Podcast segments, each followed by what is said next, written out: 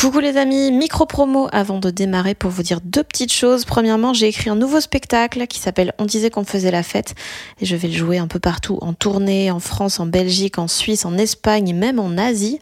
Euh, toutes les dates sont sur fannyruet.com. Et puis deuxième nouvelle, mon roman Bien sûr que les poissons ont froid sort en format poche le 2 mai et il sera dispo le même jour en livre audio. Je l'ai enregistré moi-même, j'ai trop aimé faire ça et je suis trop contente du résultat. Donc euh, yay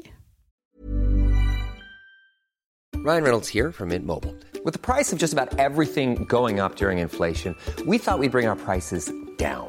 So to help us, we brought in a reverse auctioneer, which is apparently a thing. Mint Mobile unlimited premium wireless. Ready to get 30, 30, bit to get 30, bit to get 20, 20, 20, bit to get 20, 20, bit to get 15, 15, 15, 15 just 15 bucks a month. So, Give it a try at mintmobile.com/switch. slash $45 upfront for three months plus taxes and fees. Promo for new customers for limited time. Unlimited more than 40 gigabytes per month. Slows. Full terms at mintmobile.com. Salut, je m'appelle Fanny Ruet et vous écoutez Les gens qui doutent.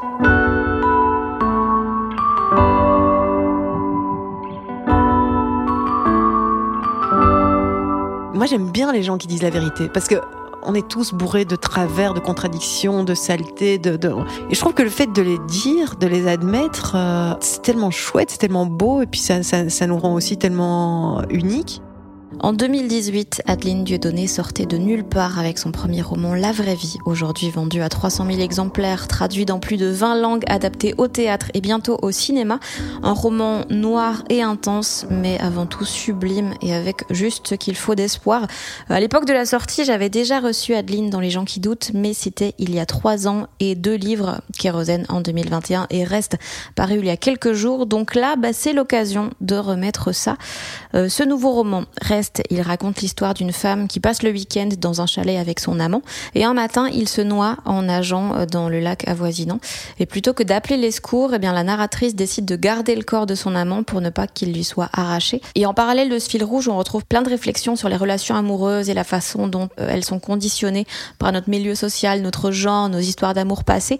Donc on a parlé de tout ça avec Adeline bien sûr, euh, de pourquoi la vie à deux est impossible pour elle et de remise en question du modèle du couple, de la difficulté difficulté à exister quand on est dans une relation, de l'importance de mutuellement se manquer. Et on a parlé de plein d'autres choses, euh, des peurs qu'ont provoqué le succès de la vraie vie, de l'importance de sortir de son cadre habituel pour stimuler l'imagination et du fait qu'elle a abandonné un roman qui était presque terminé. J'espère que tout ça vous plaira. Comment ça va déjà? Mais ça va bien. Et toi? Ça va bien. Ouais. Comment tu te sens euh, avant une sortie?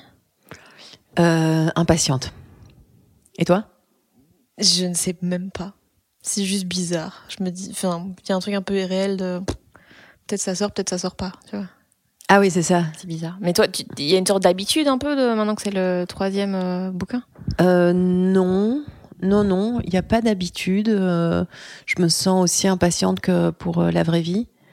Euh, non, non, je, je m'habitue pas parce qu'en fait, chaque fois, c'est. euh, tu, tu sens que tu montres quelque chose de toi. Euh, c'est ça, en fait, l'appréhension. C'est de se dire euh, là, j'ai délivré une partie de moi-même.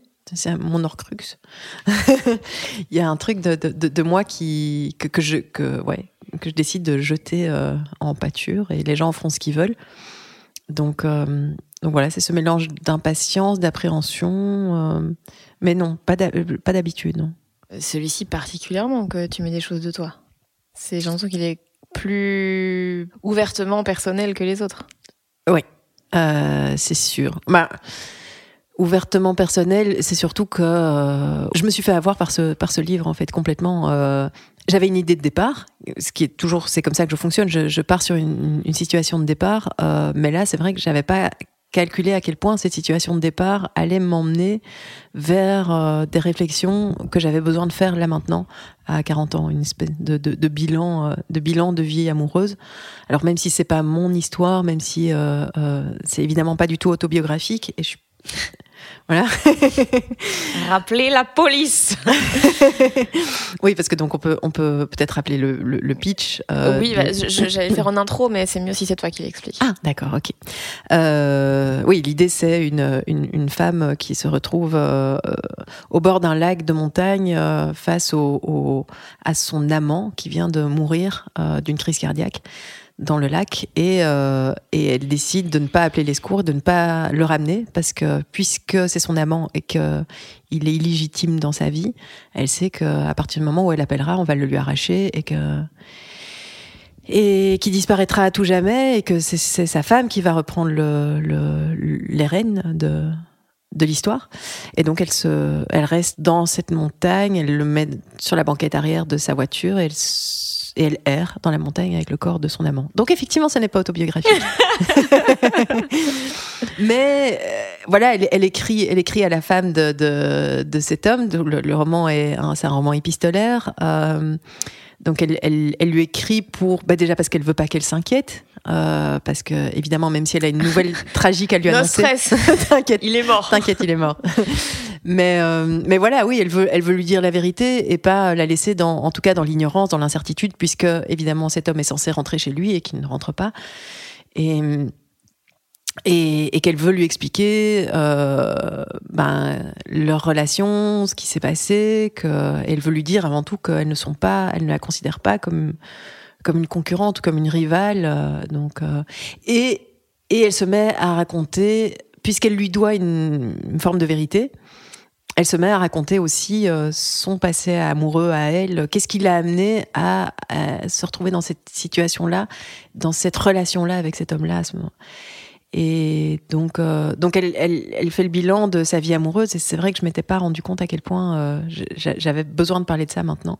Donc c'est vrai qu'il est, il est, il est très personnel. J'ai été pas mal trifouillée dans, dans mes expériences à moi ou dans mes, dans mes mécanismes à moi, oui dans pourquoi l'amour c'est pas possible. Euh, enfin, en tout cas, pourquoi ça marche pas, pourquoi pourquoi ça se casse la gueule. C'est ma ma grande question. Mais depuis, en fait, je crois que c'est une question que je me pose depuis l'adolescence. Parce que j'avais lu Alexandre Jardin et que donc j'étais parfaitement au courant que que, que c'était un, une affaire compliquée qui se cassait la, la, la, gueule dans beaucoup de cas. Et euh, tu penses que tu écrirais un jour des des histoires euh, d'amour qui terminent bien ou qui terminent pas? Mais je trouve que c'est une histoire d'amour qui termine bien. Euh, même si, oui, ok, il, il meurt et c'est triste. oui, ok, il meurt. mais, mais de toute façon, tout a une fin. Et c'est ça, le, le, c'est vrai que c'est ça que mon héroïne apprend à accepter dans le, dans, dans le bouquin. C'est pas un bouquin de développement personnel, hein, je... mais c'est qu'effectivement, tout a une fin. Une histoire d'amour doit se terminer, quoi qu'il arrive, par la mort d'un des deux, euh, dans le meilleur des cas. Et là, on est dans le meilleur des cas, même si c'est une mort prématurée, effectivement, qu'elle elle, elle, aurait, elle aurait espéré euh, pouvoir le, le, garder plus longtemps, euh, pouvoir euh, vieillir avec lui. Mais c'est une belle histoire d'amour, je trouve. C'est très tendre, c'est très doux et c'est très. Euh, c'est ça que j'aime bien dans, ce que tu écris en général, c'est qu'il y, y, y a, toujours quelque chose de beau, mais venu de personnages qui sont fondamentalement amoraux dans, genre c'est une très belle histoire d'amour mais illégitime. Donc il y a un peu ce truc de d'habitude quand on voit des histoires d'amour euh, illégitimes dans les films on a toujours un peu envie de les détester. Envie de dire ouais non euh, ils se baisent ils sont pas sympas avec leur femme machin. Et là on se dit bah écoute euh, vraiment c'était la meilleure chose à faire en fait parce que c'était trop beau. Ouais. et ça il y a toujours c'est un peu cette euh, cet équilibre entre euh, genre accepter les failles des humains et d'essayer d'en extraire de la beauté quoi. Bah, c'est parce que a priori, c'est vrai que je prends le, parti de mes personnages. Alors, je, n'ai aucun jugement moral sur ce qu'ils font parce que c'est pas, pas ma place. Euh, moi, j'essaye de comprendre profondément qu'est-ce qui, se passe dans leur tête, euh, me, glisser dans leur peau, euh, me mettre à leur place. Et c'est vrai que forcément, ça humanise. Je pense que tu peux prendre n'importe qui, le, pire monstre de l'humanité, quelqu'un qui viole ses enfants euh, à partir du moment où tu adoptes son point de vue, et c'est pour ça que c'est pas toujours une très bonne chose de le faire, mais euh, oui, tu vas, tu vas, tu vas comprendre et, voir de la complexité, voir euh, et Alors lui donner raison, pas forcément, parce que parce que parce que tu. Mais moi, en tant qu'autrice, oui, si je me, je me, glisse dans la peau de mes personnages, ils ont raison de faire ce qu'ils font.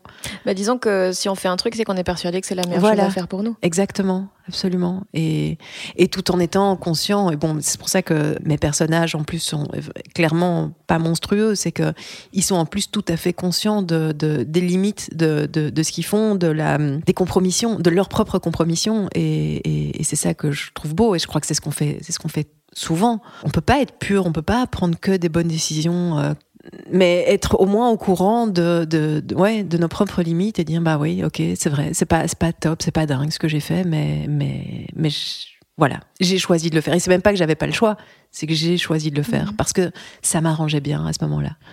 Est-ce que le fait de mettre ça dans des histoires, ça te permet toi d'accepter tes propres, euh, tes propres limites, tes propres failles et tout Ou est-ce que c'est une façon justement de les mettre quelque part, comme ça tu n'as plus à les faire dans la vraie vie? Ah, oh, eh ben, je crois ni l'un ni l'autre. C'est surtout euh, euh, que ça me permet de d'explorer, d'aller mmh. les observer, d'essayer de les comprendre mieux. Mais c'est vraiment, pour moi, plus un travail d'observation. Euh, d'aller regarder la bête, euh, la, la, la, la, contourner. Euh, mais je pense pas résoudre quoi que ce soit. Je comprends un peu. Bah, c'est nouveau, c'est c'est un peu le travail de tout, tout travail psy sur soi, c'est que tu piges mieux. Est-ce que ça te rend plus heureux? Pas sûr. Mais mais au bout du compte, tu te connais mieux. Et mais non non, ça ne ça ne résout absolument rien. T'as appris des choses sur toi? Ouais, plein. Quoi Ouais, ouais. Sans spoiler quoi que ce soit, parce que là, on est plus dans les. On est, on, je, vais, je vais révéler un truc qui n'est pas de l'ordre de l'action euh, ou du fil narratif, de, mais plus de l'ordre de la réflexion. Mais c'est. Ouais, de comprendre pourquoi, chez moi, en tout cas, la vie à deux n'est pas possible. Je le savais avant de commencer à écrire le bouquin que euh, vivre en couple, pour moi, n'est pas possible, n'est plus possible mais euh, mais j'étais pas sûre d'avoir enfin je comprenais pas exactement ce qui se ce qui se tramait. Et là j'ai un peu mieux compris. J'ai pas tout compris. Il euh, y a encore plein de zones d'ombre. Mais en tout cas euh, de comprendre que euh, ça se situe au niveau de ma propre propension à la soumission, mm. euh, à la mise au service de l'autre, euh, à faire passer les besoins de l'autre avant, avant les miens. Et bah, tout en comprenant que c'est évidemment quelque chose de, complètement construit, que c'est un conditionnement. Ma socialisation de, de fille euh, qui, qui, qui m'a fait comme ça, mais c'est intéressant de mettre le doigt dessus et puis après, bah, peut-être que peut-être qu'un jour, euh, du coup, je serai capable de de changer ça ou pas, parce qu'en fait, c'est pas forcément nécessaire de. Et donc, pour ne pas, enfin, pour être sûr de ne pas te, te coller au désir de quelqu'un d'autre, tu préfères juste être sûr de laisser une distance pour pouvoir exister. Euh... Ouais. Et j'ai la chance de pouvoir le faire parce que je me rends bien compte aussi que c'est un, c'est un discours, euh, c'est un discours très bourgeois parce que ça mmh. veut dire euh, ne pas vivre. Alors, ceci dit, je crois qu'il y a, d'autres solutions et c'est là que c'est là c'est intéressant. On peut, on peut peut-être aussi inventer d'autres euh, formes d'habitat parce que quand je dis que c'est un, euh, que c'est très bourgeois, ben, c'est-à-dire que moi, pour l'instant, j'ai la possibilité de vivre seule et d'assumer, euh, d'assumer un loyer ou un, mmh. un, un emprunt tout parce seul. Parce qu'on ne vit pas à Paris parce qu'on ne vit pas à Paris, parce qu'on vit à Bruxelles. Oui, parce qu'effectivement, à Paris, euh, toute, euh, toute bourgeoise que je suis, euh, j'y arriverai pas non plus. La ville de l'amour, tu m'étonnes. euh, mais donc, donc effectivement, je suis déjà dans une situation socio-économique qui me permet ça. Mon héroïne en parle aussi dans, dans, le, dans le bouquin, c'est de dire, c'est vrai qu'il y a des moments où je me suis retrouvée à me séparer d'un gars et à me dire, il faut absolument que le, le, célibat soit une période transitoire pour plein de raisons euh, de l'ordre social, mais aussi pour une raison purement économique qui est j'ai besoin de quelqu'un avec qui partager le loyer. Et c'est là que je dis qu'il y a des choses à, à, à inventer.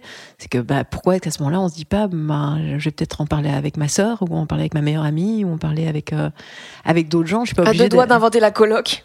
à deux doigts d'inventer. Absolument. Mais ouais, mais la coloc, c'est de nouveau, c'est un truc euh, auquel on, on qui, c'est vrai que qui, qui, est associé aux jeunes. À Bruxelles, et... aucun adulte que je connais fait ça. À Paris, énormément. Ouais. Mais à Bruxelles, je... quelqu'un qui me dit j'ai 40 ans, je suis en coloc, je me dis mais Qu'est-ce qui se passe? Qu'est-ce que dans la même maison Oui, c'est ça. C'est ici, ça paraît bizarre, quoi. Ouais, ouais. Mais et puis même, c'est, t'as- t'as- t'as- ouais, on a quand même été élevé à dire, euh, euh, tu rencontreras un mec, euh, vous habiterez ensemble, Mm. vous ferez des enfants. voilà, c'est, le, le, le, le schéma ultra bourgeois qui effectivement est en train de bouger, mais en tout cas, ouais, moi, je, autour de moi, je le Ultra constate bourgeois, pas. ça même pas tant. Non, non, non, non, non, non, t'as raison, t'as raison. C'est justement un peu toutes les classes sociales, il y a Toutes ce les truc classes de sociales, tu n'es oui, une personne complète que quand tu as créé une famille, quoi. Ouais, ouais, ouais, absolument. Ouais. Oui, oui. Mais je pense que ça prend quand même ses racines dans un système, euh, alors pas, bourgeois, capitaliste. Mmh, Parce que euh, voilà, il faut il faut que les femmes se mettent en couple avec des hommes pour euh, les rendre eux plus disponibles sur le marché du travail, parce que elles vont assumer euh, tout le travail gratuit de, enfin, en tout cas une bonne partie du travail gratuit, euh, du travail domestique, travail parental, en plus de leur travail à elles, parce que hein, sinon c'est pas drôle. Mais donc oui, oui, non, j'ai dit bourgeois, j'aurais dû dire capitaliste. Ok. Est-ce que euh, quand, tu, quand tu creuses, euh, genre là, tu as dû, t'as dû un peu réfléchir à enfin, te mettre à la place des personnages, euh, pourquoi toi tu, tu réfléchis comme ça, comment eux ils pourraient agir et tout ça. Euh, Est-ce que des fois, quand tu allais gratter les trucs un peu sales, les trucs, euh, tu as trouvé des choses où tu te dis, ouf, ça j'aurais aimé pas le trouver quoi? Euh, non, moi ça me fait du bien en fait. Ah de- ouais? de- de- Toi, t'aimes bien trifouiller dans les organes. Ouais, j'ai- j'ai- j'aime bien. Ben, j'aime bien euh, réaliser que je suis euh, moins moins propre et moins pure que ce que je peux euh, imaginer. Ouais, J'ai- j'aime j'aime bien les. J'ai l'impression que je m'aime plus quand je vois que euh, que je suis un peu sale, que je suis un peu un peu minable, un peu. euh, je sais pas pourquoi. Ouais, bah, probablement parce que j'ai ouais de nouveau le petit vernis bourgeois, tu vois, euh, Mhm. et que je me trouve beaucoup plus attachante. Mais pour vois, moi, euh, c'est- euh, le résumé parfait de toi en très court, c'est la nouvelle Le ventre idéal. Il y a Ouais. vraiment ce truc de extérieurement, c'est ouais, en effet, la petite blonde mignonne bourgeoise et tout, et puis plus tu passes, plus tu fais oh what the fuck. et d'ailleurs, j'ai ma, ma copine a lu euh, ça et j'étais en face d'elle. Et j'ai pris des photos de tous les moments où elle change de tête au fur et à mesure de la nouvelle et c'est hilarant. Ah, je veux voir ces photos. Je te montrerai tantôt. Ah, C'est pour ça que c'est une nouvelle que j'ai- j'ai- j'aime beaucoup lire en public. Tu vois, quand on me demande de faire une, une lecture en public, c'est vrai que j'ai- j'ai- j'aime beaucoup parce que les gens qui me connaissent pas me voient arriver euh, et au fur et à mesure, ils sont quoi? Non, non, elle va. non. Ah oui, si, si, d'accord. ben oui, oui. Et, et moi, j'aime bien les gens qui disent la vérité parce que on est tous bourrés de travers, de contradictions, de saletés. De, de... Et je trouve que le fait de les dire, de les admettre, euh, euh, ouais, c'est- tellement chouette, c'est tellement beau, et puis ça, ça, ça nous rend aussi tellement unique, tellement particulier, tu vois, d'aller. euh, J'aime bien les esprits tordus, quoi. Ouais. Et, parce qu'en plus, j'ai l'impression que mieux on, mieux on les, on les voit, ces, ces torsions de l'esprit, moins on est toxique pour les autres. Parce qu'au moins, c'est dit et c'est Mm. affiché et, et on n'utilise pas des espèces de mécanismes souterrains bien dégueulasses de manipulation, de chantage. euh, euh, donc voilà, je ouais, dire, euh, dire c'est vrai, ouais.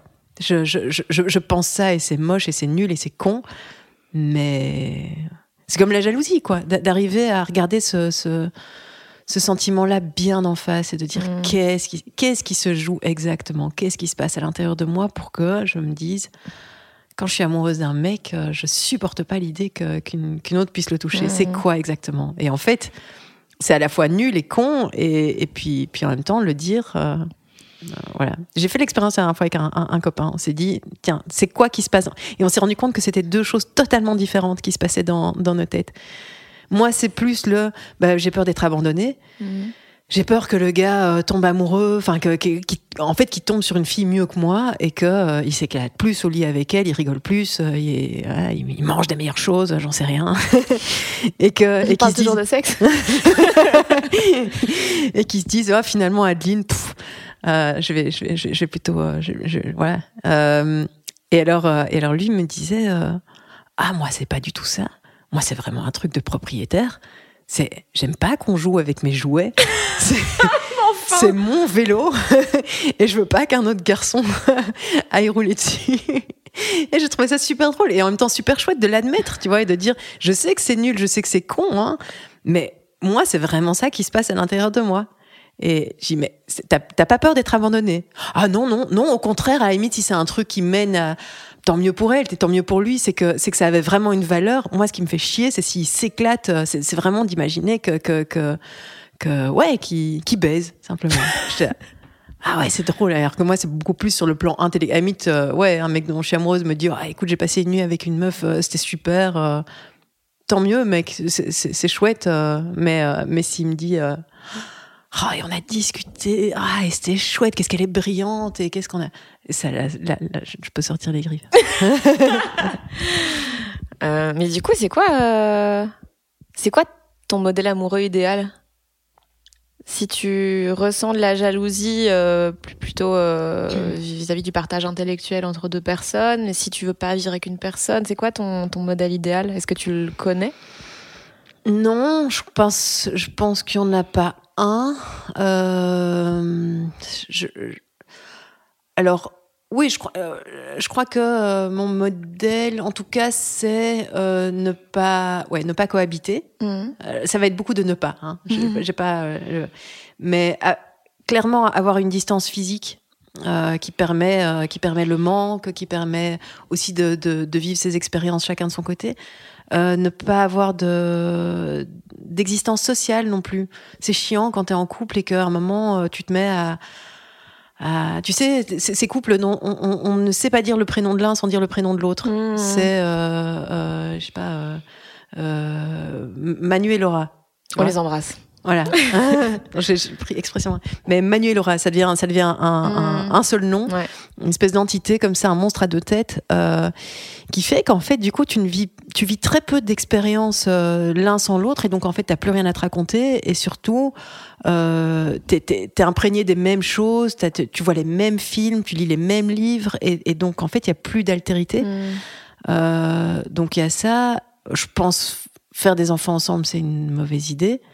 Et ça aussi, peut-être qu'il y a, tu vois, quelque chose à, réinventer euh, euh, sur le plan des, des, des, enfants et de la procréation et de se dire, tiens, mais est-ce que finalement, je crois que, je, je, alors je sais pas, hein, je, j'y connais rien, mais, euh, mais les habitats groupés, ça me fait assez rêver, tu vois, des trucs où on se dit, on fait on a des gosses, mais euh, mais on est on est un peu les parents des gosses des autres. Et puis et puis il y a, y a, un truc qui se mélange euh, très fort où ils, deviennent frères et sœurs. Enfin euh, et on n'est pas chacun dans nos maisons avec papa, maman et, et les enfants. Et que et qu'être amoureux et faire des enfants, je trouve ça extrêmement compliqué et et, et je le vois autour de moi. Hein, la, la, plupart de mes potes qui font qui font des gosses soit ils se séparent assez rapidement, soit il y a des histoires de tromperie, soit, et, souvent tout ça en même temps, euh, soit ils s'emmerdent, et j'en ai, beaucoup, enfin, qui s'emmerdent ou qui, ou qui baissent plus.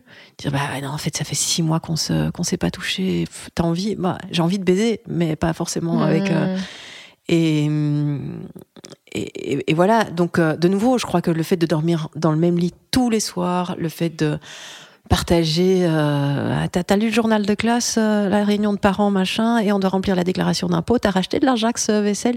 Enfin, ça n'existe pas l'Ajax vaisselle. Euh, non, non, c'est, ah non, c'est pour nettoyer le sol. Ouais, ouais. Chelou la meuf. qu'est-ce que je veux dire? Ouais, tu trouves pas qu'il y a une beauté quand même dans la routine? Si, alors oui, bien sûr, parce qu'en fait, je crois qu'on, je crois qu'on réinstalle toujours une routine. Mais la routine ne veut pas dire proximité. Euh, proximité oui, non, ça c'est sûr, mais dans, dans le. oui. ouais. Dans la répétition, dans le truc un petit peu rassurant aussi, euh, mhm. parce que parce que c'est vrai, les, débuts c'est super chouette, mais c'est super insécurisant aussi, et carrément pouvoir euh, se sédimenter un peu le truc, tu vois, et se dire euh, ok, on laisse le, on laisse le, sable retomber euh, et, et, laisser la vie couler comme ça de façon un peu plus cool, bien sûr. Et il y a quelque chose de très très beau là-dedans, et dans le fait aussi de se connaître. Donc c'est pour ça que je suis pas pour euh, changer. Changer d'amoureux tous les trois ans non plus, parce que je trouve qu'il y a quelque chose de très très beau dans la durée, dans le fait de très très bien se connaître, c'est super beau. Aussi physiquement, je veux dire, dans la sexualité, elle, elle le dit dans le livre, mon héroïne. Euh, les coups d'un soir, elle comprend pas trop. Parce que, en fait, ça peut pas être... Enfin, ça commence à être chouette avec quelqu'un, je trouve, quand, quand, quand tu le connais bien et, et, et quand il y a déjà de la confiance, mais, mais aussi. Euh, ouais, savoir exactement sur quel bouton il faut appuyer, à quel moment et, et, et quelles zones sont sensibles, quelles pratiques euh, il aime, il aime pas. Et donc oui, oui, bien sûr. Non, la routine, l'habitude, le temps long, euh, c'est c'est c'est super positif aussi. Mais mais voilà, mais je crois qu'il faut de la distance. Il faut il faut faut pouvoir se manquer. Euh. Mais j'ai pas de modèle idéal. Et puis puis là, je suis en train de parler que d'amour euh, hétéro, même si voilà, ple- plein, de choses peuvent se.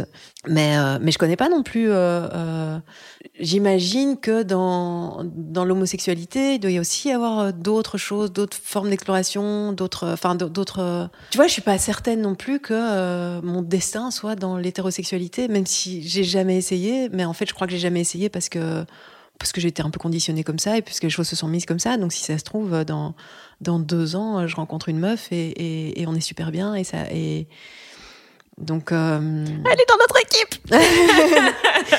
non, je dis pas ça, mais non, mais ce qui, ce qui- non, pas- ce qui, ce qui est sûr, mais de nouveau, j'inventerai en disant ça, mais c'est que c'est compliqué aussi de, de d'entretenir une relation amoureuse avec quelqu'un euh, dont le groupe social euh, est dominant sur notre groupe social. Mhm. On doit aussi se battre avec plein de choses. euh. Alors c'est aussi super enrichissant et j'adore et c'est pour ça que pour l'instant moi j'ai pas j'ai pas renoncé à, à, à l'hétéro, pas complètement renoncé à l'hétérosexualité.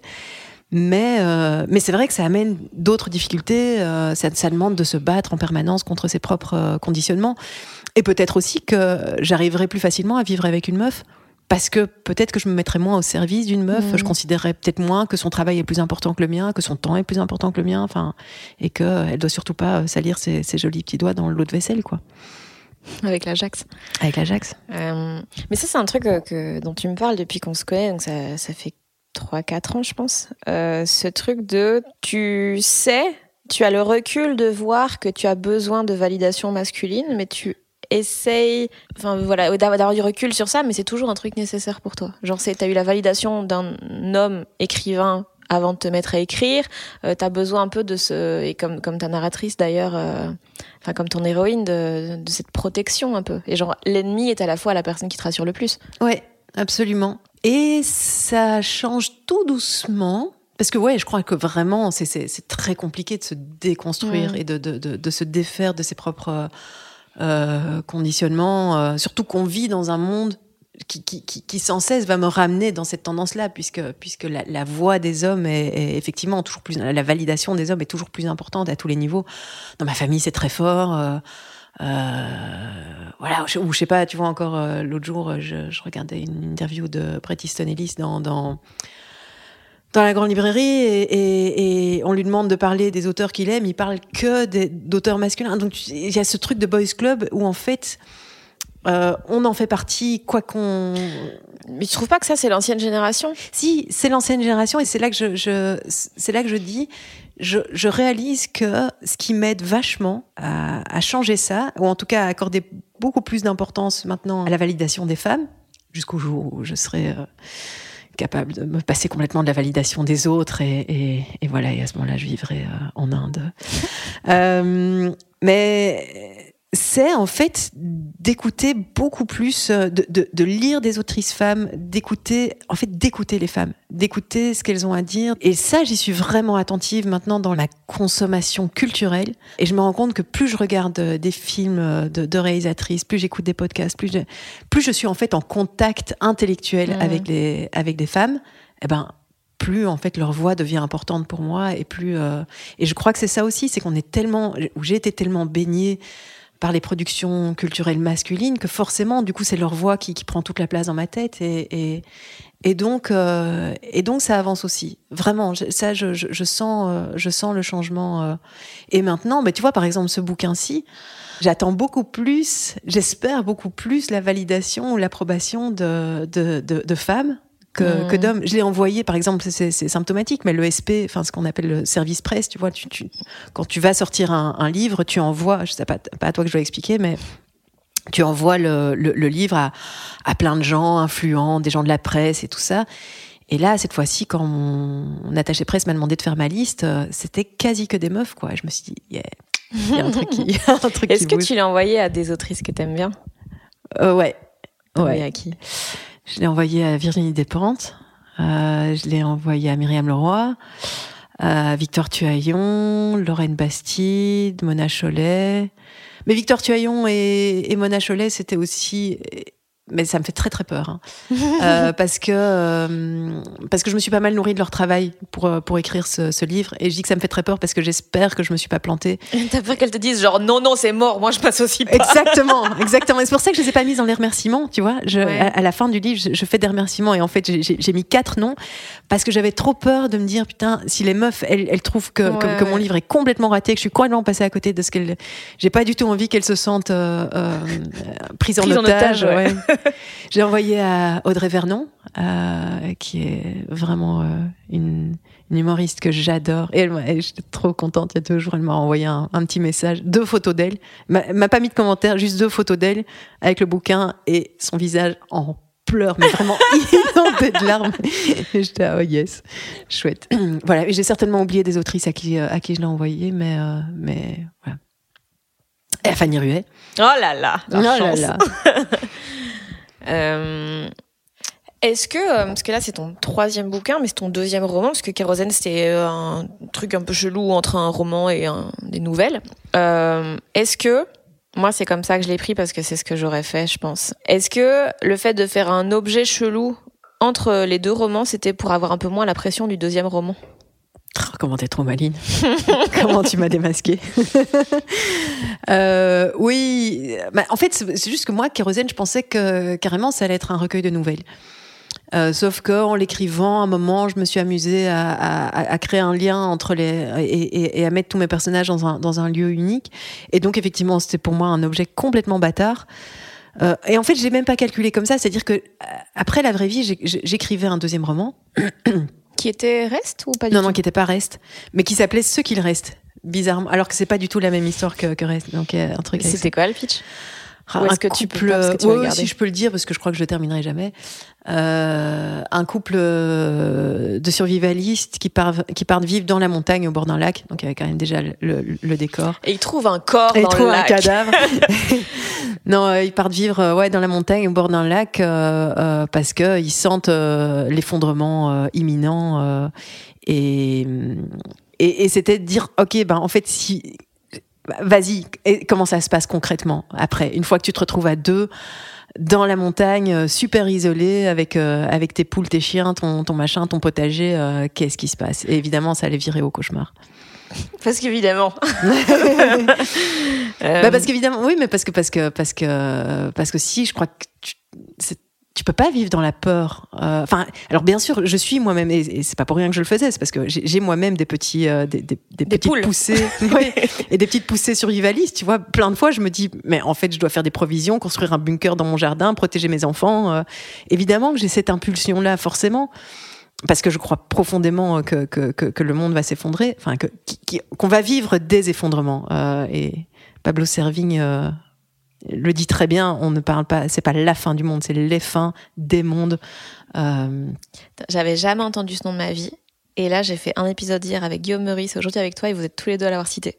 Ah, mais il est extraordinaire. Ali, comment tout peut s'effondrer? Pablo Servigne. Et, et, et Ça a l'air euh... un peu badant. c'est un tout petit peu badant. Ouais, c'est très badant. Surtout la, la, la, première moitié, tu fais un oh, putain, ah, hein en fait, vraiment, ça va s'effondrer. Il te démontre par A plus B comment à, à 98%, ça va s'effondrer. Et puis, deuxième partie, euh, ben, il t'explique pourquoi c'est. Alors, c'est une mauvaise nouvelle, c'est sûr, euh, mais comment est-ce que on peut essayer de considérer ça un peu moins comme une mauvaise nouvelle? Et comment est-ce que on peut essayer de s'en tirer un tout petit peu par le haut? Et son deuxième livre, L'entrée d'autres lois de la jungle, euh, va vraiment à fond dans cette perspective-là, qui est de dire, euh, et tout le monde va dans le même sens, je veux dire, euh, Alice Zénitaire, euh, toute une moitié du monde, euh, futur, Lorraine Bastide, ça va dans le même sens, mais c'est chaque fois dit de façon différente et sur des thèmes différents, qui sont de dire, il faut arrêter avec la compétition, arrêter avec la rivalité et se dire que il faut recréer du lien, il faut et que à travers, on est, on est fait pour, on est fait pour l'entraide, on est fait pour, pour collaborer, mais qu'on est tellement inondé de récits, de conflits, de compétitions, de, de, bagarres, de violences, qu'en fait on est conditionné à ça. Et quand on regarde les, les, les récits qu'on a de fin du monde, c'est vrai que c'est tout des trucs avec des zombies, avec des armes, avec des gens qui s'entretuent, et c'est ah, de cannibalisme. Et se dire mais en fait non c'est on, on a ça en tête parce que c'est les fictions qu'on nous a données mais il y a, y, a, y a autre chose à inventer aujourd'hui et, et peut-être que ça peut se passer complètement différemment et Pablo Servigne il prend l'exemple de l'ouragan Katrina il dit en, réalité en situation de chaos les gens ont plutôt tendance à être cool les uns avec les autres et à être gentils à s'entraider sauf que c'est pas ce récit là que la presse nous en fait euh, et C'est vrai que moi, je m'étais jamais dit qu'on pouvait. euh, que c'était une option. Ouais Moi, je me suis dit, en cas de problème, euh, on se déchire la gueule. voilà Et je, n- je m'étais jamais dit que ça pouvait être sympa. Enfin, pas sympa, mais plus doux. Ouais, bah regarde le Covid, euh, il y a eu énormément de de- d'entraide. Enfin, moi en tout cas dans la façon dont je l'ai vécu, c'est peut-être parce que je vis dans un quartier euh, de bobos, tout ce que tu veux, mais le premier réflexe des gens, ça a plutôt été euh, de bon d'acheter du PQ, c'est sûr. ouais, il y a quand même eu Il y voilà, a quand même eu, oui, un il y a eu début ça. de pillage euh, des magasins. Ouais, mais il y a aussi eu du euh, euh, euh, qui vit autour de chez moi, quelles sont les personnes vulnérables, qui est-ce qui a éventuellement besoin qu'on aille lui faire ses courses, euh, est-ce que tiens si on, on, on organisait un truc de, de, de livraison commune euh, et hum, bon, alors je dis pas, hein, je dis pas que la nature humaine est, est, est- est merveilleuse et parfaite et tout ça. Mais je dis qu'en tout cas, le rôle des fictions là-dedans est, est fondamental et central. Et, et que comme les fictions, c'est ce que dit Alice Zéniter dans toute une moitié du monde, c'est un, un- un bouquin extraordinaire euh, où elle dit. Alors je vais schématiser à mort, pardon, euh, Pardon, Alice Alice. Zéniter, je suis vraiment désolée, mais là je, je vais essayer d'aller vite. Mais en gros, elle dit à choisir entre le récit de la chasse au mammouth et le récit de la cueillette des baies, on a toujours préféré le récit de la chasse au mammouth parce qu'il y a de l'action, parce que c'est drôle, parce que euh, éventuellement il y en a un qui se fait encorner par le mammouth, Ah, ah, c'est chouette. Mais en fait, la cueillette des baies, c'est passionnant et, et, et on devrait donner beaucoup plus la place à ces fictions-là, à montrer le, aussi le vivant comme quelque chose dont nous sommes entièrement partis et pas comme un décor dans lequel euh, l'homme évolue avec euh, avec sa sagaie euh, et pour ou avec son riot gun pour pour aller défoncer. T'as vraiment cité des armes pointues. Oui, Et là, je souris, mais j'ai eu peur. C'est très spécifique. je t'ai pas encore montré ma cave. Mais donc pour terminer aussi, qu'on était parti sur tout ça parce que je répondais à ta question de kérosène et pourquoi et machin et truc, c'est que donc j'écrivais ce roman. Le Covid est arrivé, évidemment, survivalisme, euh, collapsologie. euh, Je me suis dit ah merde, ben en fait la réalité rattrape euh, mon, mon histoire. c'est voilà. Donc j'ai complètement arrêté d'écrire et aussi parce que j'étais comme tout le monde, ben, comme un, lapin pris dans les phares à, à écouter les, les infos tout le temps. J'étais incapable d'écrire. Et là, mon éditrice m'a dit bah écoute, fais Fais-toi plaisir. Euh, T'es aussi dans le stress du deuxième roman. Effectivement, c'est super compliqué. Euh, fais, fais ce que ce dans quoi tu te sens à l'aise, c'est-à-dire des nouvelles, et puis euh, et puis on verra bien. Mais retrouve du plaisir à écrire et arrête de te dire que tu dois absolument publier. Donc c'est comme ça que Kérosène est né. Et moi, je pensais au départ que ce serait des nouvelles qui seraient peut-être publiées, mais beaucoup plus tard. Je- au moment où je l'écrivais, je l'écris en juillet, euh, enfin une, une bonne partie, parce que j'étais reprendre aussi des nouvelles que j'avais écrites précédemment. Je l'ai écrit en bonne partie en juillet 2020 et il est sorti en avril 2021. Et moi, je pensais pas du tout que ce serait Oh, wow, ça. mon- été vite. Ça a été très rapide, ouais. Et je pensais pas du tout que ce serait ça mon, mon deuxième livre. Euh, et en fait, l'icono, euh, l'iconoclaste, euh, notre maison d'édition, Notre. euh, bah ouais, ils ont été malins. C'est-à-dire qu'une fois que j'avais j'avais plein de nouvelles, euh, ils m'ont dit euh, bah il est là ton deuxième roman, c'est Mhm. bon, tu l'as? J'ai dit ah non non non, c'est pas un roman, arrêtez les gars. Ok, mais tu l'as ton deuxième livre. Et donc et donc il est il a été publié et c'est vrai que pour moi ça a été une libération. J'ai eh mais ah ok c'est fait c'est là et et, et c'était génial sans être effectivement un- là le deuxième roman il arrive seulement maintenant ouais. ouais. Donc ouais, t'as moins le stress, t'as moins l'attente. euh. Mais j'ai envie de dire, Nicolas Mathieu a fait la même chose après euh, son Goncourt. Il a écrit un, un- Ah bon? Rose Royale, ouais, Ah, une, une novella. C'est un, un- un petit, euh, un petit livre assez qui est magnifique d'ailleurs. Donc après leurs enfants après eux. Soit il écrit un roman à chaque post Instagram. Oui, Ça c'est vrai, c'est vrai. Euh, J'ai lu euh, une interview croisée avec euh, Liz Pitt, donc qui est une, une autrice belge flamande incroyable, Mhm. à laquelle tu es souvent comparée, Mhm. d'ailleurs, parce que deux jeunes femmes. Et puis, et puis, il y a quand même un peu ce truc de noirceur existentielle. Et elle disait qu'après son, enfin, qu'avec son deuxième roman, elle a perdu deux tiers de son public.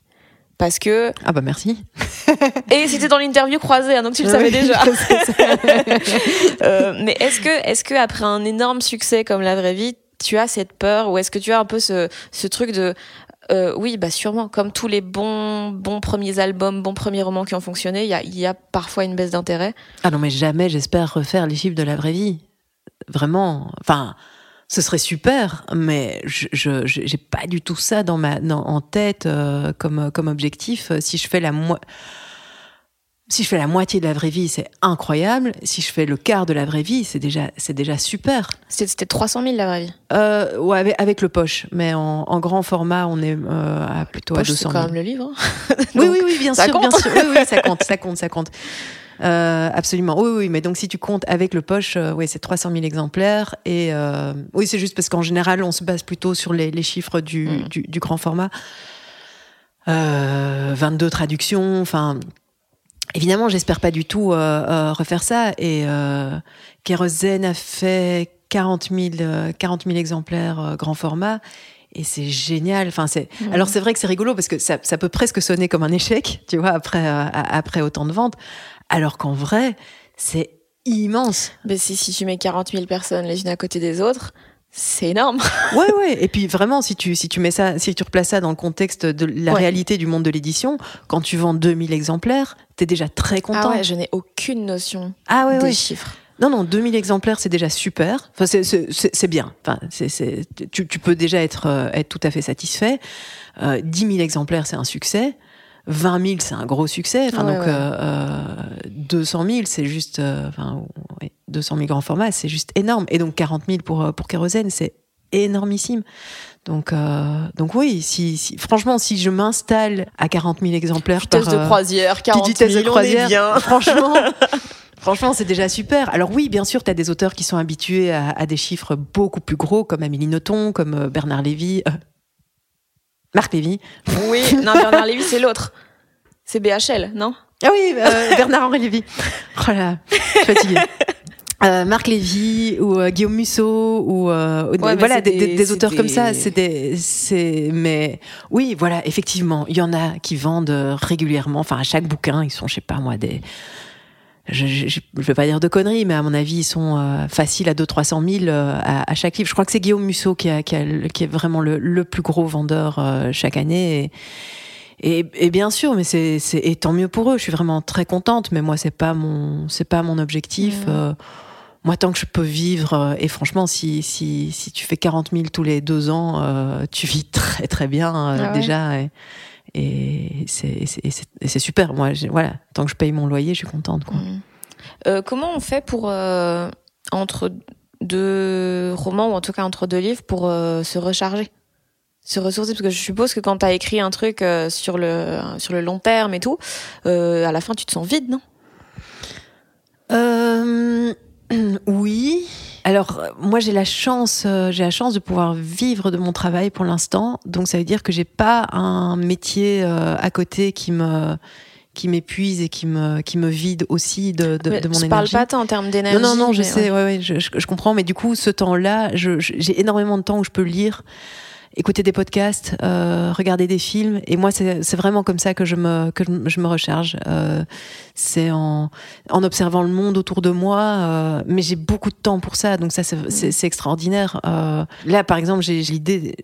Alors ça, c'est génial parce que ça m'était jamais arrivé dans mon immense carrière, ma très longue carrière d'autrice. Mais j'ai déjà une idée pour mon prochain, et je sais que euh, je vais prendre euh, au moins six mois pour lire, me renseigner à mort sur le sujet euh, qui, qui et, parce qu'effectivement, ça va me nourrir, ça va m'amener des, des, des, histoires qui sont en lien avec ce sujet, des, des exemples, des cas euh, qui vont qui vont nourrir aussi l'histoire et la créativité. Mais c'est dans le monde réel. Euh, et quand je dis que je, je lis des livres, que j'écoute des podcasts, c'est beaucoup aussi d'essais, les, les livres même si la fiction me nourrit aussi beaucoup, mais c'est vrai que j'ai besoin de comprendre euh, le monde, de comprendre des faits euh, sociétaux, structurels, euh, pour, euh, pour essayer de... Alors, et après, il faut absolument que je les oublie au moment où je, où je commence mmh. à écrire. Donc ça, ça, ça, nourrit, mais il faut surtout pas que je j'essaye de les, de les réinjecter euh, dans, dans, dans mon écriture. Et donc là, pendant six mois, tu vas pas écrire? Ouais, j'aimerais bien. J'aimerais bien ne pas écrire du tout pendant six mois. Et alors, ça veut dire aussi que maintenant, je dois apprendre à dire non. Parce que, en fait, j'ai toujours plein de petits trucs. euh, Une nouvelle par-ci, un essai, par- enfin voilà. voilà, un- un- une petite commande, un petit bazar, euh, parce que ça me fait plaisir euh, de, de, de dire oui. euh, mais Puis là, c'est rassurant aussi. et c'est rassurant, exactement, tout à fait. Et puis j'ai tellement galéré pendant des années à pas avoir de boulot que Mhm. maintenant qu'on m'en propose, ça me fait un peu mal de, de dire non. Mm. Mais là, je vais, ouais, j'aime- j'aimerais vraiment, et, et parce que je me suis rendu compte d'un truc, c'est que on me fait pas mal de demandes, et donc je me mets à écrire pour satisfaire une, une commande, et c'est pas du tout la même dynamique d'écriture, et j'aime pas ça du tout, du tout, du tout.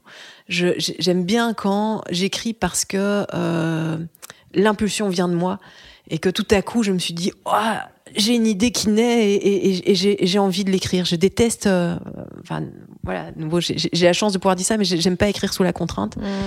Et ça devient une corvée vraiment quand, quand je dois livrer un texte. je- ah, là, là, ça fait un an que je dois livrer un texte. et et c'est ouais, c'est vraiment l'épine dans mon pied. Et, tout. Et, et en plus, je dors mal la nuit parce que je me dis ah merde, il y a des gens qui, qui, qui attendent qui attendent mon texte. Et, euh, et de temps en temps, ça m'empêche pas d'écrire une nouvelle, mais parce que moi j'en ai eu Mhm. envie. Et si quelqu'un à un moment euh, vient me trouver en me disant ah tiens on fait un recueil, un machin, un truc, est-ce que tu n'as pas Mhm. quelque chose dans tes tiroirs? Alors là oui. Et j'aime bien quand la question est posée dans ce sens-là. Il y, a- il y a des gens qui, qui te posent la question dans ce sens-là. Et ça, je trouve ça très chouette. Mhm. Dire, tiens, t'as pas un petit truc qui traîne? Ah ben si, justement. Et c'est vrai que j'ai toujours un truc qui traîne sur mon disque dur. Mais, euh, mais dans l'autre sens, là, j'aime pas. Pour revenir à- au, au roman que tu avais commencé à écrire et puis que tu as abandonné, comment tu euh, comment t'abandonnes une idée quand tu as bossé dessus pendant si longtemps? Ah, c'est dur, hein. Enfin, c'est dur et en même temps, c'était un soulagement parce que je, je galérais tellement. Parce qu'il y, a- y eu le, il y a eu le Covid, mais il y avait aussi le fait que j'étais tétanisée par le succès de la vraie vie et que j'écrivais. Enfin, t'imagines, la vraie vie, je l'ai écrit euh, en me disant que a priori personne ne le lirait. Ellipse. Euh, donc je l'ai écrit dans une, une immense liberté. Je pouvais vraiment mettre tout ce que je voulais, euh, toutes les, les, les- les- même les. Alors tout ce que je voulais dans le sens les pires crasses, euh, les pires horreurs, euh, en me disant de toute façon voilà, personne n'a rien, rien à foutre.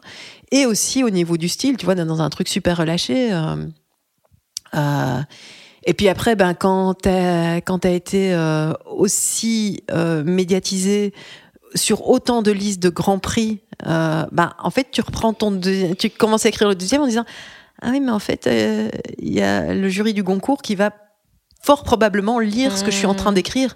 Il y a rien de plus paralysant quoi. Euh, et les gens vont avoir une attente et voilà, bref. Donc j'étais ultra paralysée. Euh, et, et donc, et donc au niveau du style, je chipotais à mort, quoi. Vraiment, c'est comme quand t'étais, Tu voulais faire de la littérature. Voilà. Ouais, ouais. et comme quand tu te, te changes 45 fois devant ton miroir, tu vois, et que tu mets du rimel et que tu essayes 50 000 coiffures, et puis finalement, tu, tu remets ton jean, tes baskets et un t-shirt euh, après tout ça, parce que tu te rends compte que c'est la seule chose qui te va. Donc, en fait, j'ai eu un énorme soulagement à, à lâcher ce, ce roman, parce que vraiment, j'en pouvais plus. Et en même temps, ouais, ça fait mal au cul. C'est quand même 200 000 signes. C'est énorme. C'est combien 200 de 000 pages ça? signes, ben, pour, euh, la vraie vie, c'est 240 000 signes. Donc, tu vois, je l'avais presque fini. C'était vraiment. Ouais. Oh waouh. Ouais, ouais, ouais, c'était pas, c'était pas genre, je, je, je laisse tomber au début, quoi. Je crois qu'il me restait Oh, euh. Peut-être un petit quart à écrire euh, et, et- et j'étais au bout de ce, ce roman. Après, je l'ai un peu dépioté, tu vois. J'étais rechercher des, des, de temps en temps une, une description de montagne ou de, de forêt. forêt, voilà, exactement. Où j'ai repris euh, le décor euh, avec euh, dans, dans Kérosène, euh, Red Apple.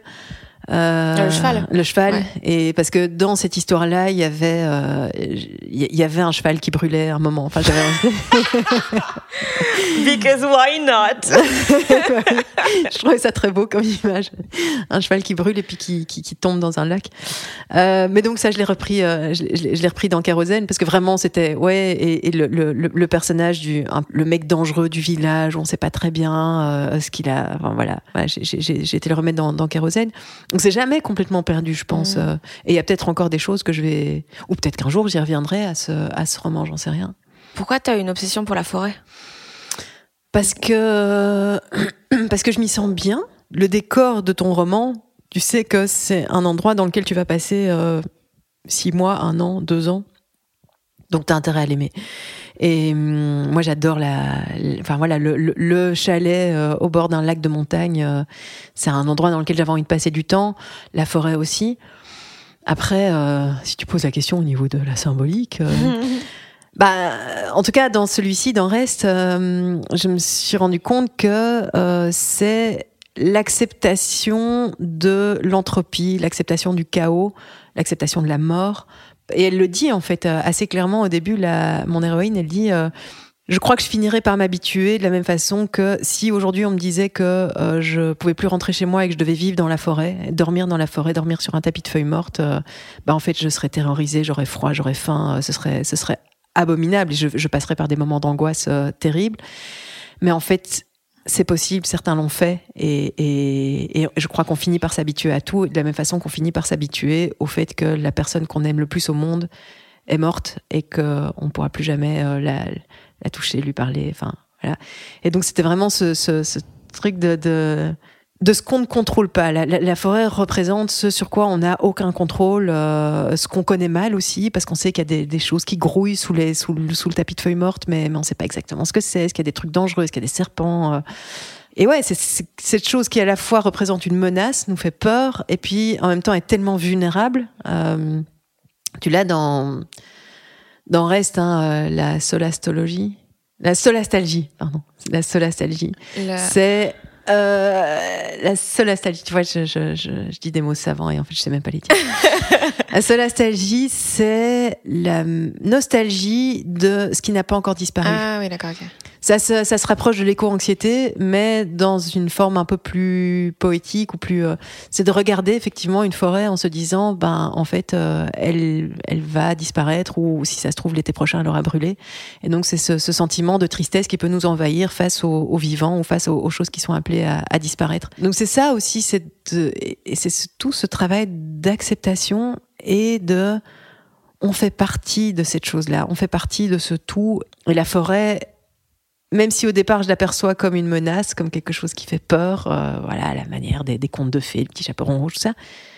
En réalité, j'en fais, en j'en fais complètement partie et je dois apprendre à me réconcilier avec ça. Je dois apprendre à apprivoiser cette, euh, cette part-là de moi. Et est-ce que tu as un besoin quand même d'abstraction de, de la vie normale? Parce que ça se passe jamais dans des endroits classiques, euh, tes romans. Ouais, alors je me pose beaucoup de questions par rapport à ça. Parce qu'en même temps, euh, tu vois, je te dis que je suis, je suis, je suis fascinée par le réel euh, et que, que j'ai envie de raconter le réel dans, dans mes livres. Et en même temps, mes livres sont très abstraits, enfin, sont, sont très soustraits au réel. Il y a, il y a- toujours quelque chose d'un peu euh, qui flotte au-dessus de la réalité, quelque chose de l'ordre du conte. euh, un peu du ça de se passe quelque part, à un endroit, on ne Voilà. sait pas où, on ne sait pas à quelle époque. Exactement, exactement. Euh, c'est pas très ancré. Je nomme pas les gens, je nomme pas les lieux. J'avoue qu'ils ont jamais de nom. euh, Non. Non, je sais. Alors je et, on- et on me pose tout le temps la question et alors de, de temps en temps j'invente des réponses un peu euh, un peu intellectuelles, mais en vrai je ne sais pas. Là de nouveau effectivement mon héroïne n'a pas de nom. Et le mec a une lettre. Ouais, il s'appelle M, mais je, je, je répugnais vraiment à lui donner un prénom à, ce- à cet homme. Je, je, je- je voulais lui donner euh, une initiale, je n'arrivais pas à lui, et je sais pas exactement pourquoi. Soit c'est une espèce de vieille relique de bourgeoisie justement qui n'aime pas voir le réel et qui préfère, euh, tu vois, euh, raconter des histoires dans un monde euh, extraordinaire, parce qu'en fait le réel, le réel est toujours un peu moche, le réel pue toujours un peu, et puis surtout le réel te montre un miroir en tant que bourgeoise euh, est- que que t'as pas forcément envie de regarder. Ouais, mais toi, c'est ce que tu montres en même temps. Mais c'est ce que je montre en même temps parce qu'à un moment, je, je, je, je- je lutte un peu contre, contre moi-même et contre mes petits travers de, de bourgeois. Et donc, effectivement, ça me rattrape toujours, ça revient. Mais, mais, j'aimerais bien un jour euh, écrire un, un, un roman, mais je devrais vraiment lutter, euh, lutter fort contre moi-même, ultra matérialiste. Enfin, vraiment euh, complètement ancré dans les conditions matérielles d'existence de, de mes personnages et d'aller analyser et presque ne parler que de ça, en fait. Mhm. Parce que au quotidien, c'est ça qui nous, c'est ça qui nous obsède. euh, C'est, c'est, c'est comment on vit, c'est qu'est-ce qu'on va manger ce soir, c'est, euh, c'est où on habite, euh, comment on paye, euh, comment on paye notre loyer. Ouais, mais est-ce que la fiction, ça sert pas justement à ne pas être dans ça? À s'évader. Mm, à, à vivre autre chose, en fait, que ce que la, la vraie vie, on la vit déjà tout le temps, quoi. Ouais, ouais, mais en même temps, moi, je trouve ça justement fascinant de. Alors, j'ai pas envie qu'on me raconte ma vie parce qu'a priori, je la connais, que, hein, mais de m'intéresser à la vie des autres, comprendre ce que les autres vivent, quelles sont leurs réalités, euh, et voilà, et d'aller voir effectivement comment. C'est quoi euh, Moi, ça m'intéresse de savoir. euh, c'est quoi de se lever à 4 heures tous les matins pour aller euh, faire le ménage dans un un Sofitel euh, et de se faire violer par DSK. Il fallait une chute à base de viol. non mais euh, et euh, ouais d'élever ses enfants et de vivre et de, de subir le racisme moi ça m'intéresse ça parce que parce que je le connais pas parce que c'est pas c'est pas ma réalité. Et, et ça moi je ne pourrais jamais le raconter parce que c'est parce que c'est pas ma place parce que je suis pas à cet endroit-là. Donc en fait pendant longtemps et ça c'est vraiment un complexe dont je viens de me débarrasser je suis vraiment très heureuse de ça c'était de me dire je suis pas très légitime pour parler du réel puisque issu de la bourgeoisie. Et que donc euh, bah voilà effectivement les réalités qui nous intéressent a priori c'est plutôt et celles qu'il faut mettre en lumière sont plutôt les les, les, les, les réalités difficiles les réalités précaires euh, les sans-papiers les mais sauf qu'en vrai observer et parler des conditions d'existence de la bourgeoisie en fait c'est très intéressant et on ne le fait pas tant que ça c'est-à-dire que les, productions euh, culturelles bourgeoises font abstraction de leurs euh, conditions d'existence. Ils se pensent en tant que neutres Mhm. par défaut, et donc en fait ça paraît tout à fait naturel Ouais, c'est le coup du j'ai pas d'accent, quoi. voilà, exactement. Et de vivre dans un grand appartement euh, parisien euh, euh, où on a, ouais, on a trois chambres et, et à aucun moment on observe ça en disant tiens, mais ça n'est pas la norme. Mhm. Ça c'est quelque chose d'exceptionnel. Mais observons-le et attentivement. Et qu'est-ce qui Qu'est-ce que ça sous-tend et surtout sur quelles existences ce mode de vie-là repose? Qui travaille pour, euh, pour ça? Et en fait, c'est passionnant. La vie des bourgeois peut être, euh, peut être passionnante, mais dès le moment où on la montre euh, avec honnêteté et pas en venant avec ce discours de euh, euh, je me suis fait tout seul, je me suis battu, cet Mhm. appartement, non, mon héritage n'a rien à voir là-dedans. euh. Mais d'un côté, toi, tu parles de, tu parles de sentiments, donc qui sont quand même relativement. euh, Enfin, tout le monde, euh, tout le monde euh, peut être dans une relation euh, illégitime. Tout le monde peut se poser la question de la domination, de- du patriarcat, le machin. Oui, bien sûr, mais tout ça est euh, fortement conditionné par des contraintes matérielles. Et je pense que euh, si t'as pas de papier, euh, tu vois, T'as pas de temps pour te poser la question Exactement. de comment je me sens vis-à-vis. Ouais. voilà. Euh, donc Ouais, Le euh, fait de pouvoir y penser, c'est bourgeois, quoi. voilà, Mm. exactement. Ok. Merci de répondre à mes questions à ma Écoute, place. Avec plaisir. N'hésite pas si t'as besoin. Euh, t'as accepté maintenant que t'étais écrivaine? Oui, ça, ça, ça va. J'ai accepté. Parce qu'au début, au début, t'osais pas en parler à tes proches et tout, parce que c'était. Ils ils te soutenaient pas spécialement là-dedans. Tout au début, quand t'écrivais euh, Bonobo Moussaka et tout ça. Non, non, même maintenant que maintenant que ça m'a permis de payer ma maison. euh, C'est ça plus le. facile. et euh, mais c'est compliqué en même temps, je trouve, de quand t'as quelqu'un dans ton entourage qui veut faire ça. À la fois, oui, il faut le soutenir. À la fois, c'est très dangereux de l'envoyer à corps perdu là-dedans, alors que c'est un milieu extrêmement difficile. C'est vrai. C'est vrai. Et, mais c'est pour ça, hein, je, je, je, je, dis ça en boutade, mais enfin, j'ai aucune rancœur euh, vis-à-vis de mon entourage, de mes parents, euh, de pas. Je comprends que quand j'écrivais euh, Bonobo Moussaka, euh, ils regardaient un peu euh, leurs chaussures en disant Ouais, qui lui explique euh, qu'il faut qu'elle qu'il faut qu'elle fasse quelque chose, euh, qu'elle arrête de perdre son temps avec ces choses-là qui ne rapportent pas d'argent. Ça revient toujours à un truc matériel. mais voilà, ça revient toujours à un truc matériel et de nouveau, on peut se poser la question de ben, en fait, pourquoi est-ce que pourquoi est-ce que ça devrait absolument rapporter de l'argent euh, Et moi, je crois qu'il faut juste être réaliste par rapport à ça et, se, et dire si quelqu'un écrit, si quelqu'un a des ambitions artistiques quelles qu'elles soient, parce que tous les tous les métiers sont artistiques sont difficiles. C'est juste euh, de dire ouais bah euh, vas-y mais mais juste compte pas là-dessus pour payer ton loyer a priori. C'est pas ça qui et c'est logique et c'est normal et c'est un monde très dur et effectivement euh, on risque d'aller au devant de beaucoup de désillusions et faut juste en être conscient. Mais maintenant c'est pas pour ça que c'est du temps perdu. Enfin de nouveau ça dépend euh. ouais enfin t'as t'as t'as- t'as des gens qui euh, T'as des gens qui écrivent euh, et qui vivent avec euh, pas grand chose et qui euh, et qui prennent ce temps-là alors que euh, ça leur rapporte que de mais euh, mais tant qu'ils arrivent à, à, à joindre plus ou moins les deux bouts à la fin du mois et qu'ils ont un boulot à côté qui enfin ça je veux dire ça marche aussi. Hmm. Hmm. Tu, tu ferais quoi, toi, si t'avais pas écrit Bonobo, puis La Vraie Vie, puis Kérosène, tu ferais quoi? C'est une très bonne question. Euh, Je serais morte. Euh, Je euh, pense que je vais faire un montage de toutes les fois où juste tu vas dans des trucs horribles pour ponctuer les phrases. Euh, non, bah écoute, au moment, au moment où j'ai commencé à écrire Bonobo Moussaka, moi, je, je- je voulais, euh, je voulais faire de la rénovation de bâtiments euh, durables. En fait, je crois que je serais chez Rénovation. Allez, comment ça s'appelle euh, ce, ce mouvement citoyen là euh, euh, en France? Euh, C'est pas Total Rénovation, c'est. J'en ai aucune Tu vois pas?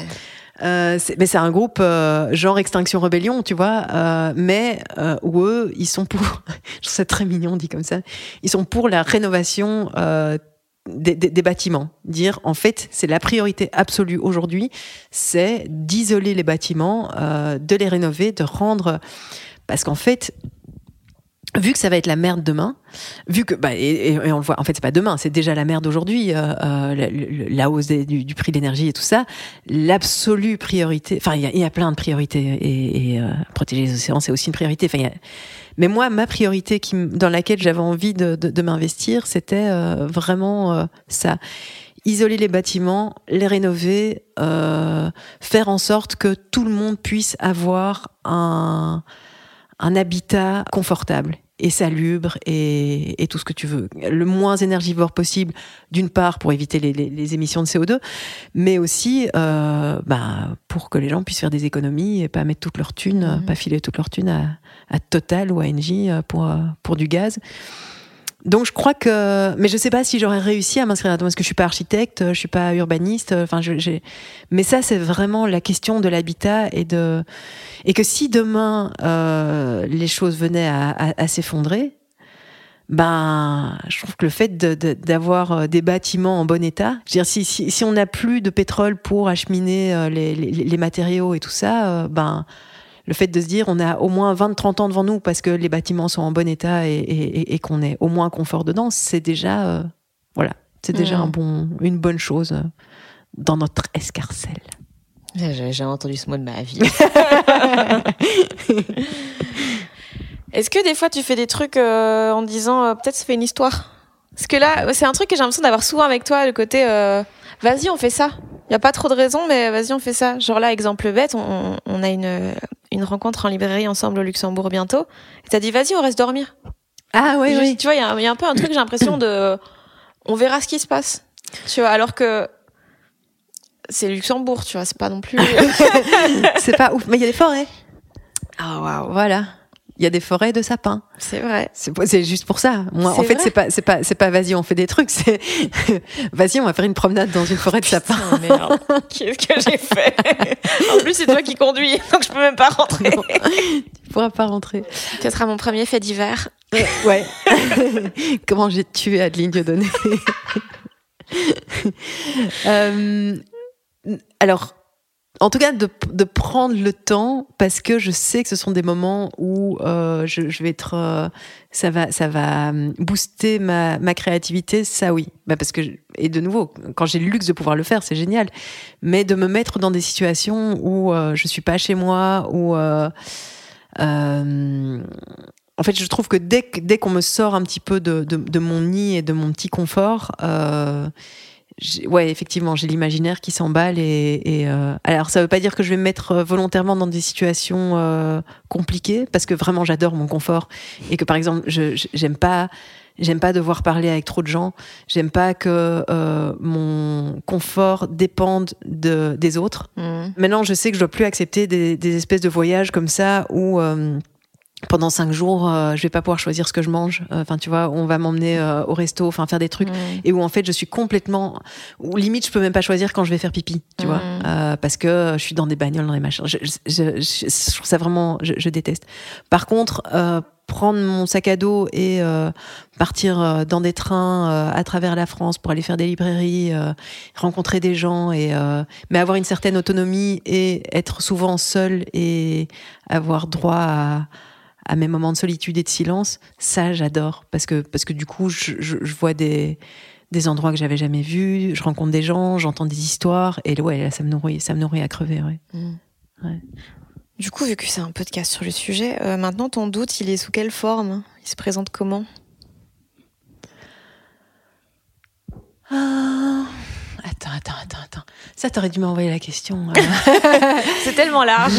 Fais-en ce que tu ouais, veux. C'est ça, exactement. Euh. Si, alors oui, en ce moment, j'ai un petit problème avec la réalité. C'est-à-dire que je lis tellement de choses euh, qui, tu vois, que ce soit des lectures féministes euh, qui te font regarder toute ta vie, enfin et tout ce qu'on t'a appris et toute ton, ton ta, socialisation sous un autre angle en te disant et, le monde en fait sous un autre angle en te disant ah oui tiens c'est vrai que on on est sous un prisme masculin depuis euh, depuis toujours et j'ai été conditionnée à ça à ça à ça à ça à ça euh, mais aussi, euh, tu vois, des lectures plus politiques. Euh, vu que moi, j'ai pas eu d'éducation politique, donc euh, j'ai vraiment grandi dans la, dans la, dans la bourgeoisie et dans un, un, système de pensée ultralibéral.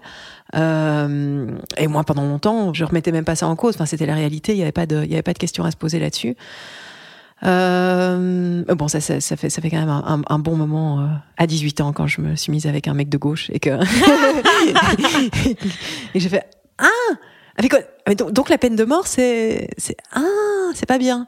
Mais donc donc je vais de plus en plus loin dans des dans, des, dans des lectures de, de gauche, d'extrême gauche, de comprendre euh, voilà l'anarchie, le communisme, euh, et que je trouve ça tellement euh, extraordinaire et, et, et, que ça m'emballe tellement, mais qu'à un moment je je suis dans une perte de repère tellement forte que je me dis mais en fait, il est où le conditionnement? Enfin, tu vois, est-ce que je suis pas en train de quitter un conditionnement pour en rejoindre un autre? En rejoindre un autre? Euh, Est-ce que le prisme féministe, féministe sur le, sous lequel maintenant je vois, je vois les choses, en fait, ne me, ne me donne pas aussi une vision biaisée de la réalité? Alors, c'est la grande question de la, la subjectivité. Et oui, on est toujours subjectif. Et oui, on voit toujours le monde sous un angle.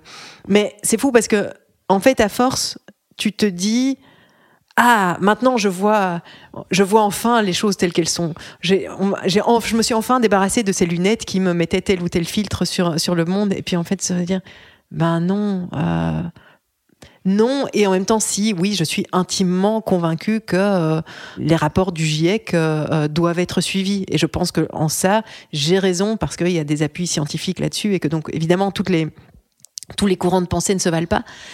Mais, euh, mais de temps en temps, j'ai des espèces de, de, de, de grands gouffres de, de doutes comme ça, de mais où est le réel? Sur quoi puis-je m'appuyer? Et quand tu vois que même des réalités euh, scientifiques sont remises en question par rapport, euh, par, par, exemple, au niveau de la biologie, dire que maintenant, il est établi que il n'y a pas deux sexes distincts.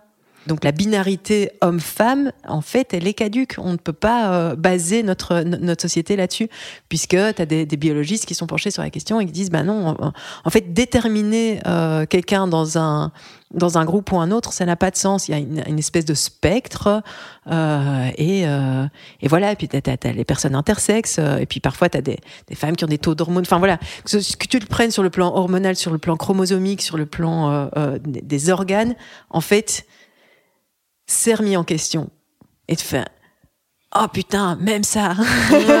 Même ça sur lequel notre monde est basé euh, en fait on, peut le et à la fois c'est super réjouissant. C'est vertigineux. Moi je trouve ça génial de pouvoir euh, tout euh, et qu'effectivement, à partir du moment où tu dis ça, tu dis, mais oui, la route vers l'égalité est tellement plus dégagée, tellement plus simple, à partir du moment où tu as remis ces choses-là en question. Mais voilà, de moment, il y a quand même des petits vertiges qui accompagnent ces prises de conscience. Et comment tu fais quand tu as le vertige? Je me dis, euh, de toute façon, il n'y a que moi qui ai raison. moi, je sais. Je suis Dieu. D'accord. Dieu m'a fait à son image et, je suis la seule personne au monde à avoir raison. Et, voilà. En temps, ça fait du bien d'être une connasse. euh, est-ce que Parce que là, j'ai lu que quand, tu voulais être comédienne, quand tu faisais tes études de théâtre, euh, tu le faisais pour les mauvaises raisons à la Mhm. base. Que tu voulais, euh, tu voulais qu'on te regarde, tu voulais un peu être le centre de l'attention et tout. Euh, Est-ce que tu as l'impression que via l'écriture, ce besoin a été comblé, donc maintenant c'est plus du tout un truc que tu ressens et que justement tu vas un peu à l'opposé? Euh, oui, mais en fait, ce besoin-là m'était déjà passé avec l'âge. Euh, je crois que j'avais trouvé d'autres formes de, de, satisfaction dans ma vie et peut-être un peu plus, euh, ouais, un peu plus profonde, un peu plus. euh, euh, donc ça, ça m'était déjà un peu passé. Après, c'est sûr, voilà, il y a, de nouveau, il y a une réalité euh, très concrète, c'est que pour vendre des livres, tu as besoin de, bah, qu'on fasse attention à toi, qu'on qu'on qu'on ait envie de te lire, tu as besoin d'attention médiatique. euh, donc ça, c'est... Mais je le vois vraiment plus maintenant comme un moyen que comme une fin en soi, Mhm. même si, j'avoue, en période, euh, voilà, là, je sais que mon bouquin va sortir, je sais que je vais passer beaucoup trop de temps sur Instagram, sur Facebook, euh, euh, parce que je sais que les gens vont donner leur avis sur le livre et que, et que évidemment, aller à la pêche aux compliments, c'est, c'est, c'est super agréable. Et que, bien sûr, j'ai, mon ego est, est, est bien, bien, bien, bien vivant, il n'y a pas de problème de ce côté-là. Mais, euh, mais voilà, de nouveau, je mets, je mets quand même un peu ça à distance et, et j'aime tellement, euh, j'aime tellement la solitude et le silence que j'aime tellement ne rien faire qu'en fait, euh, je vois bien qu'être le centre de l'attention, c'est aussi, euh, c'est aussi très fatigant, c'est aussi, euh, voilà, beaucoup de sollicita- sollicitations. euh. Et puis de nouveau, un truc de ralentir. Moi, j'ai besoin de, j'ai besoin de ralentir, ralentir, et je me rends compte que ça va tellement à, à contresens. J'ai tellement l'impression de lutter contre le contre le courant que euh, que ouais, parfois se dire, euh, se faire complètement oublier, aller vivre euh, dans une forêt de sapins, seul dans dans une petite maison avec que des bouquins et qu'en fait plus personne fasse attention à moi, ça peut être ça peut être bien aussi, mais je vendrais beaucoup moins de livres et donc donc, donc voilà, non, j'ai, non non et, et, et en vrai c'est très gai d'être écouté aussi, c'est très gai de, de de se dire je m'exprime et derrière euh, il y a de l'attention. Je disais que quand j'écris la vraie vie, euh, je pensais que personne allait le lire, c'est vrai, mais c'était une pensée euh, désespérante aussi. C'est sûr que quand t'écris, t'as envie, t'as envie qu'on t'écoute. Donc donc donc l'attention, non, elle est, elle est, elle est, elle est super agréable. Mais voilà, c'est toujours un peu un double mouvement. Est-ce que tu as l'impression de, de jouer un rôle quand tu es en promo quand t'es... Est-ce que, est que la vraie toi, c'est dans les bouquins? Est-ce que la vraie toi, c'est la personne qui écrit les bouquins? Ou est-ce que c'est... Enfin, je... Eh ben, écoute, je vais dire un truc qui est peut-être euh, qui va sonner très, ouais, je sais pas, euh, soit prétentieux, soit, euh, soit je sais pas, soit, un peu un peu pompeux, mais j'ai l'impression que la vraie moi, elle est, elle est partout. J'ai l'impression que euh, depuis que je vis plus en couple, et je lis vraiment ça à ça. Euh, ben, je suis beaucoup plus cool et beaucoup plus en paix avec moi-même et à, me montrer euh, telle que je suis. Donc, euh, mes enfants m'ont vraiment vu changer. C'est des conneries, mais tu vois, je dis beaucoup plus de gros mots, je dis beaucoup plus des choses, euh, tu vois, des choses que normalement on dit pas. Bah, elle me raconte qu'un un petit garçon les a emmerdés à l'école, tu vois, je dis mais c'est quoi ce sale petit con, je vais lui péter la gueule, tu vois. Alors que, en vrai, je- j'en ferais rien, mais genre de choses que j'aurais jamais osé dire avant, en disant ah mais non, on dit pas ça devant les enfants, c'est pas bien, machin. Bah en fait, euh, en, en fait si, et se, et- et se montrer, montrer son vrai visage, montrer ce qu'on ressent. euh, euh, et c'est vrai que l'écriture m'a beaucoup aidé à ça aussi, parce que parce que déjà je, me- je me suis, j'ai- révélé à moi-même plein de choses. euh, je me suis révélée à moi-même. Oh là là, je vais écrire un bouquin de développement personnel. Mais donc, euh, ouais, et quand je suis en promo et en représentation, je dis les choses en fait. euh, je m'en fous de. de... J'essaye pas de montrer. euh, justement, ça m'emmerde moi quand je vois que les gens sont en. Je sais pas, montrer une espèce de visage euh, polissé, euh, plus. euh, En fait, je crois que j'en ai tellement bouffé avec euh, avec en, en venant d'un milieu bourgeois que que j'ai plus envie de ça quoi. Ça me ouais parce qu'alors on se ressemble tous, c'est chiant quoi. On veut du sale. Quoi? On veut du sale. Ouais, on vit sale dans notre merde et dans notre vomi. Merci Adeline. Avec plaisir. J'espère que cet épisode vous a plu. Je glisse plein de liens en description pour suivre Adeline Dieudonné sur Instagram, pour commander ses livres et pour voir toutes ses dates de rencontre en librairie. Si cet épisode est le premier Jean qui doute que vous écoutez, bonne nouvelle, vous en avez plus de 60 autres à rattraper, notamment avec Alice Zeniter et Myriam Leroy, dont on a parlé avec euh, Adeline, mais aussi avec Cécile Coulon, Alex Vizorek, Marina Rollman, Lou Doyon, Paul Mirabel, Guillermo Guise et plein d'autres. Donc n'hésitez pas à vous abonner à ce podcast pour être sûr de ne rien rater des prochaines sorties. Et puis bien sûr, vous pouvez aussi me suivre moi sur les réseaux, Fanny Ruet, sur Facebook, Twitter, Instagram, surtout sur Instagram, c'est là que je poste le plus pour ne rien manquer de la suite. Des bisous Et cet épisode a été mixé comme toujours par le fabuleux, l'incroyable Maxime Wathieu. Even on a budget, quality is non-negotiable. That's why Quince is the place to score high-end essentials at 50 to 80% less than similar brands. Get your hands on buttery soft cashmere sweaters from just 60 bucks, Italian leather jackets, and so much more. And the best part about Quince, they exclusively partner with factories committed to safe, ethical, and responsible manufacturing. Elevate your style without the elevated price tag with Quince. Go to quince.com slash upgrade for free shipping and 365-day returns.